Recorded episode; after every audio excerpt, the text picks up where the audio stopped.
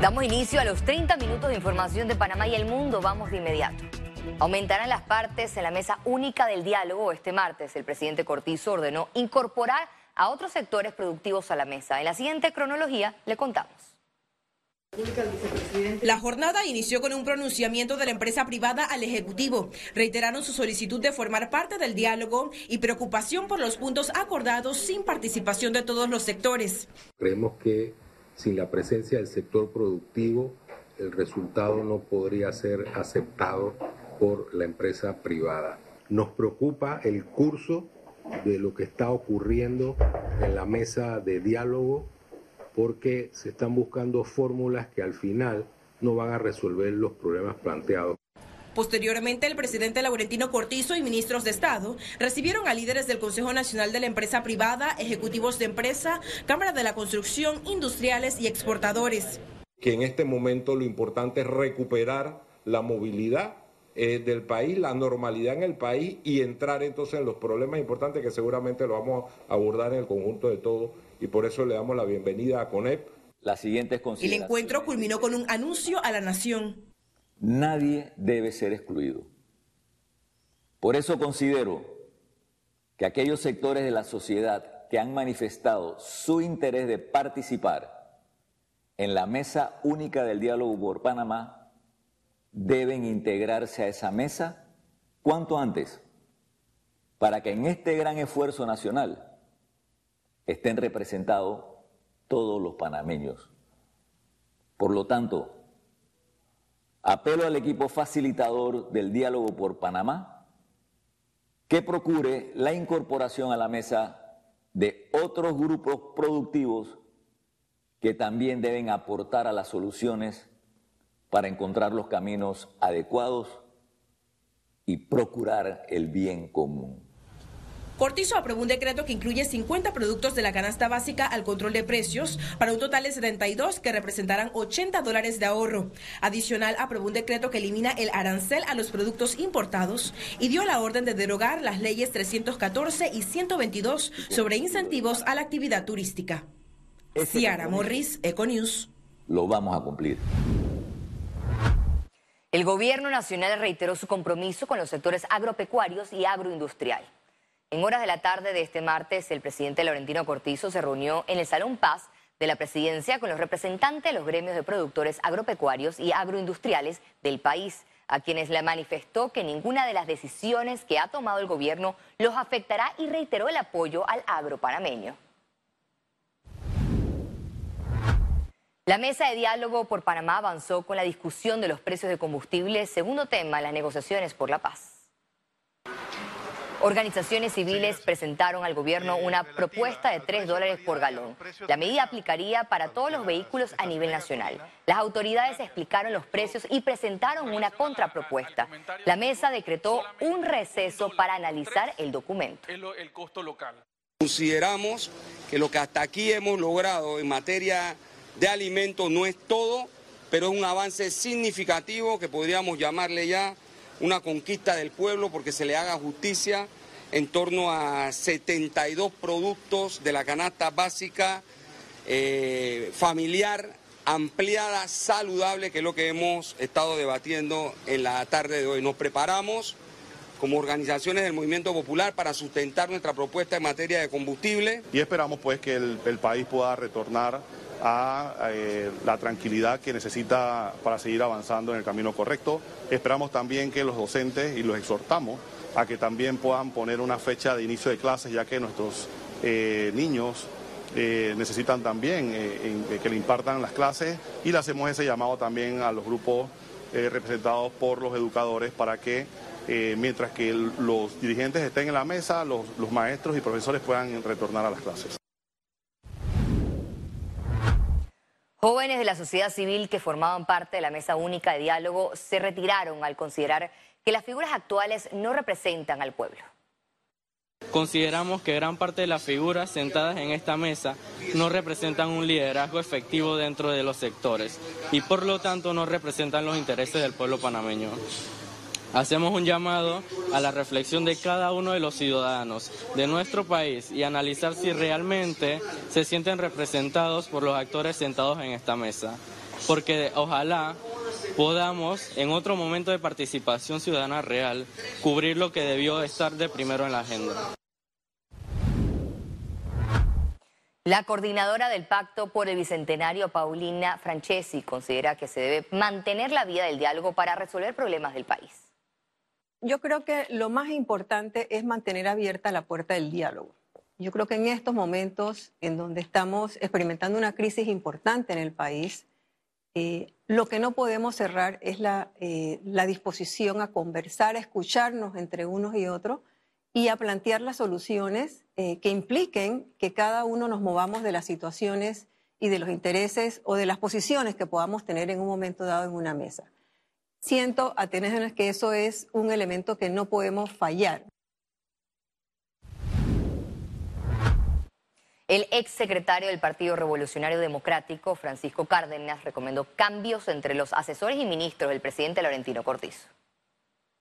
Yo sí creo que el, gabinete debería darle al presidente de la República el espacio suficiente para que él recomponga eh, su, su, Algunos deben renunciar. Algunos deben renunciar. Eh, no, porque, no, no, porque sean malos, sino porque la situación política lo exige.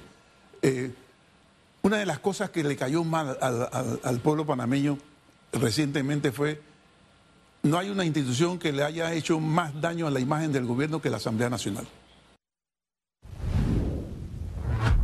Gremios de docentes, empresarios, sociedad civil y sectores económicos de las provincias de Veraguas y Chiriquí realizaron una marcha exigiendo que se devuelva la paz en la región. En Chiriquí se desarrolló una marcha pacífica por las calles de la ciudad de David. Los manifestantes vestidos de blanco y con pancartas pidieron la apertura inmediata de las vías tras las afectaciones que están teniendo los diversos sectores económicos de esta provincia. Mientras en la provincia de Veraguas, una marcha de docentes que finalizaría en la vía panamericana fue interceptada por unidades antidisturbios. Los dirigentes se retiraron del lugar para evitar enfrentamientos con la policía. El expresidente Ricardo Martinelli perdió este martes su fuero penal electoral. Para hablar de política el exmandatario y actual presidente del partido realizando metas quedó sin el blindaje que impedía ser procesado por el caso Odebrecht.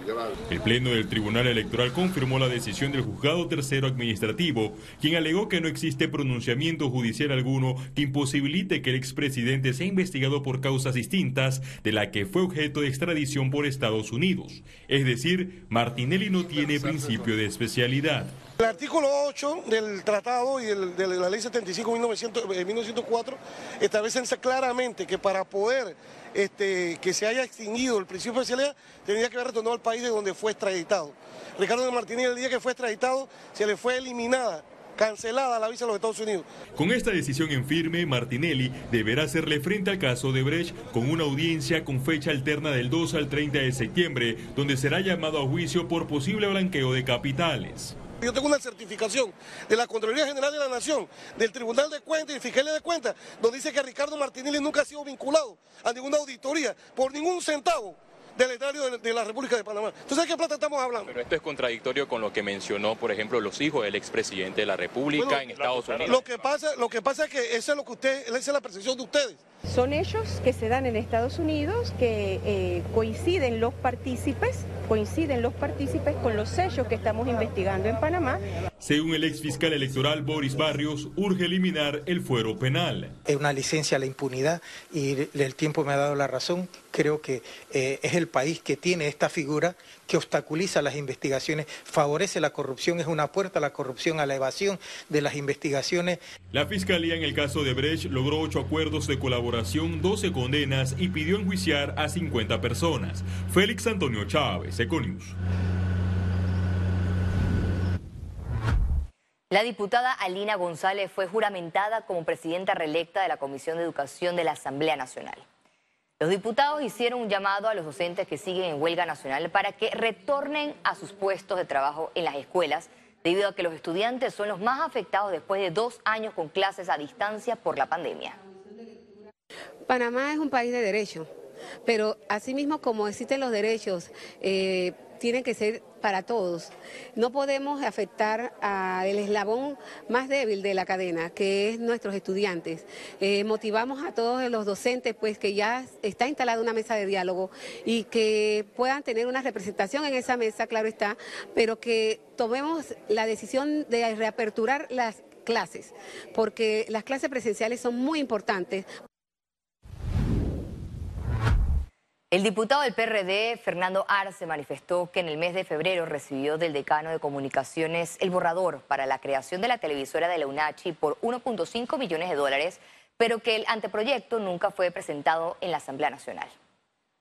Nos presentaron un anteproyecto, o sea, un borrador eh, donde ellos solicitaban pues que se le asignara ese proyecto. Entonces nosotros eh, lo recibimos y consultamos con nuestros equipos legales y vimos que no existía viabilidad del mismo y el mismo quedó en borrador. O sea, nosotros nunca hemos presentado dicho proyecto en la Asamblea Nacional, ni se, ni se ha presentado ni se está discutiendo. El Contralor General de la República, Gerardo Solís, confirmó una auditoría en la Universidad Autónoma de Chiriquí. La aclaración surge luego que un grupo de jóvenes solicitó iniciar este proceso fiscalizador y de corrección en la UNACHI y en la Asamblea Nacional. La entidad señaló que está cumpliendo con su rol y que no anuncia un tema de carácter jurídico porque puede atentar contra la presunción de inocencia. Economía. Panamá podría cerrar 2022 con subsidios arriba de los 2 mil millones de dólares a raíz de las nuevas medidas de la mesa del diálogo. Lo que ya se ha presentado como acuerdos, nada más en los alimentos y algunos otros rubros que se están mencionando, esos 1.200 al año fácilmente van a rebasar los 1.500 y si seguimos con la lista y, y, vamos en la misma línea podemos llegar a los 2.000 millones. Eso significa a gastar más en subsidios que la totalidad... Del presupuesto. No, la totalidad que nos entrega el canal de Panamá. Ah, Experto responsabiliza a la Codeco del alza de precios de la canasta básica en Panamá y falta de control. Yo creo que la Codeco es gran culpable de lo que está pasando porque debería estar atacando los oligopolios, monigopolios que hay en el sector productivo y que hay en la cadena de producción. No lo hace. Entonces, la Codeco lo que debería es hacer lo que ya tiene que hacer y no lo está haciendo. Al regreso, internacionales. Name of the Father, and of the Son, and of the Holy Spirit. El Papa Francisco celebró este martes su primera misa masiva en Canadá. Ya regresamos con Econews.